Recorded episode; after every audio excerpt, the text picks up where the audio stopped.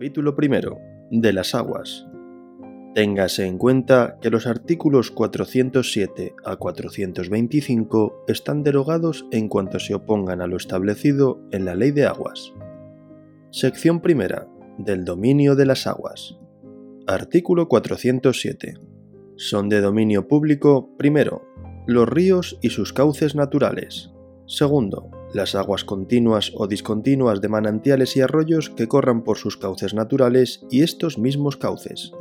Tercero, las aguas que nazcan continuo o discontinuamente en terrenos del mismo dominio público. Cuarto, los lagos y lagunas formados por la naturaleza en terrenos públicos y sus alveos. Quinto, las aguas pluviales que discurran por barrancos o ramblas cuyo cauce sea también del dominio público. Sexto, las aguas subterráneas que existan en terrenos públicos. Séptimo, las aguas halladas en la zona de trabajos de obras públicas aunque se ejecuten por concesionario. Octavo, las aguas que nazcan continuo o discontinuamente en predios de particulares del Estado, de la provincia o de los pueblos desde que salgan de dichos predios. Noveno, los sobrantes de las fuentes, cloacas y establecimientos públicos. Artículo 408 son de dominio privado, primero, las aguas continuas o discontinuas que nazcan en predios de dominio privado mientras discurran por ellos. Segundo, los lagos y lagunas y sus alveos, formados por la naturaleza en dichos predios. Tercero, las aguas subterráneas que se hallen en estos.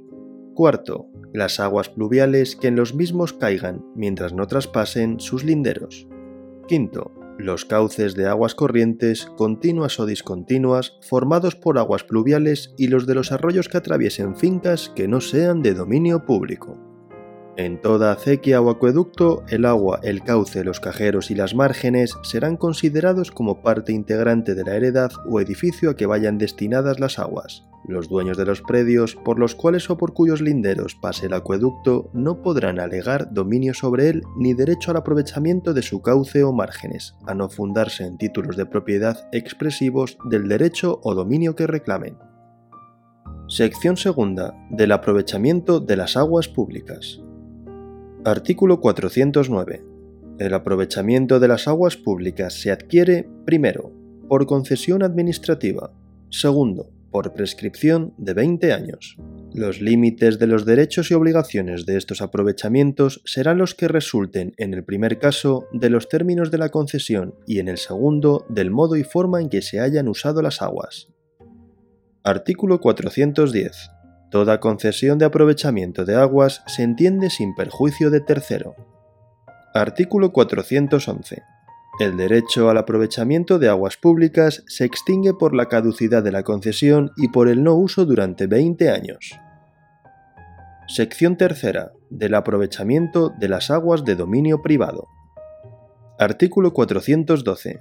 El dueño de un predio en que nace un manantial o arroyo continuo o discontinuo puede aprovechar sus aguas mientras discurran por él pero las sobrantes entran en la condición de públicas y su aprovechamiento se rige por la Ley Especial de Aguas.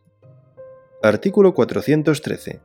El dominio privado de los alveos de aguas pluviales no autoriza para hacer labores u obras que varíen su curso en perjuicio de tercero, ni tampoco aquellas cuya destrucción por la fuerza de las avenidas pueda causarlo.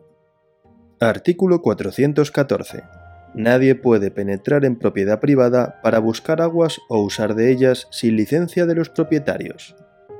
Artículo 415. El dominio del dueño de un predio sobre las aguas que nacen en él no perjudica los derechos que legítimamente hayan podido adquirir a su aprovechamiento los de los predios inferiores. Artículo 416 todo dueño de un predio tiene la facultad de construir dentro de su propiedad depósitos para conservar las aguas pluviales con tal que no cause perjuicio al público ni a tercero. Sección cuarta. De las aguas subterráneas. Artículo 417. Solo el propietario de un predio u otra persona con su licencia puede investigar en él aguas subterráneas, la investigación de aguas subterráneas en terrenos de dominio público solo puede hacerse con licencia administrativa. Artículo 418. Las aguas alumbradas conforme a la Ley Especial de Aguas pertenecen al que las alumbró. Artículo 419. Si el dueño de aguas alumbradas las dejare abandonadas a su curso natural, serán de dominio público.